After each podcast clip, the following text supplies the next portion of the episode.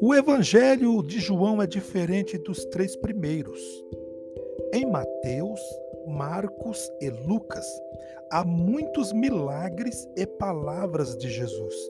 Em João, encontramos apenas sete milagres, que são chamados de sinais, e alguns discursos que se desenvolvem lentamente, repetindo sempre os mesmos temas-chave.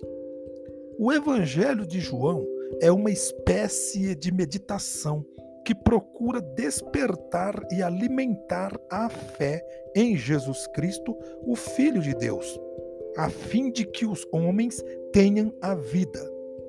Jesus é o enviado de Deus, aquele que revela o Pai aos homens. Deus ama os homens e quer dar-lhes a vida. Jesus revela esse amor e realiza a vontade do Pai, dando sua vida em favor dos homens. João procura mostrar isso através dos sete sinais que ele apresenta na primeira parte do Evangelho, salientando aí a importância do compromisso da fé. Na segunda parte, ele mostra a mesma coisa, salientando a importância do amor e narrando o supremo sinal, a volta de Jesus ao Pai, através da morte e ressurreição. A revelação de Deus em Jesus coloca o mundo em julgamento.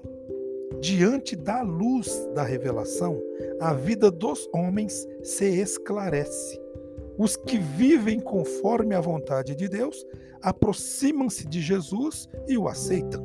Os que não vivem conforme a vontade de Deus se afastam dessa luz, rejeitando a Jesus.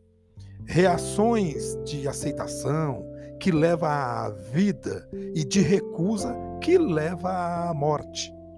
Nós somos convidados a ler este evangelho, colocando-nos nesse clima de julgamento para tornarmos ou tomarmos uma decisão.